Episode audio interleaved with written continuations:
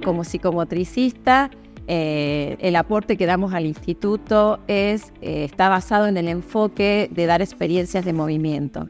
El aporte específico dentro del centro de rehabilitación tiene que ver con diferentes ámbitos. Puede ser el ámbito clínico en consultorio o el ámbito también desarrollado en el agua, ¿sí? la terapia desarrollada en el agua.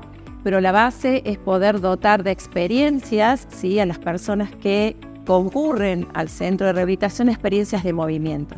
También la psicomotricidad se va a enfocar en esos movimientos que tengan una coordinación, que estén lateralizados, que puedan tener una organización del movimiento en un espacio y en un tiempo, al mismo tiempo que también va a considerar toda la organización cognitiva y la posibilidad de ejecutar, planificar esos movimientos para que tengan la mejor eficacia y el mejor resultado para que cuando la persona ha transitado esta experiencia pueda usar ese movimiento de alguna manera de mejor calidad fuera del contexto del centro de rehabilitación.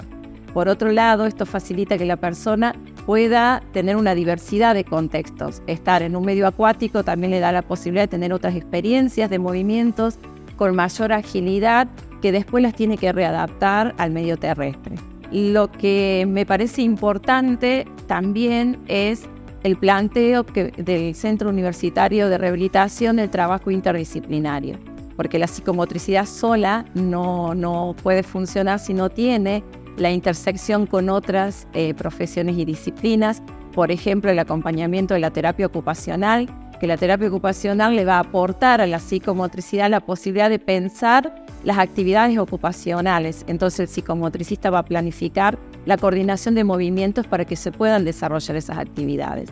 Se trabaja a la par de los kinesiólogos. El kinesiólogo nos prepara ese cuerpo instrumental, ¿sí? Para que pueda entrar en sinergia de movimiento y el psicomotricista poner el cuerpo en movimiento. La fonoaudiología nos sirve para todo el aspecto que tiene que ver, el cuerpo es parte de comunicación y también de expresión de emociones. Y así con la psicología, porque también eh, trabaja a partir de considerar al paciente de sus estados mentales, entonces los aportes y la interdisciplina con los psicólogos es muy interesante.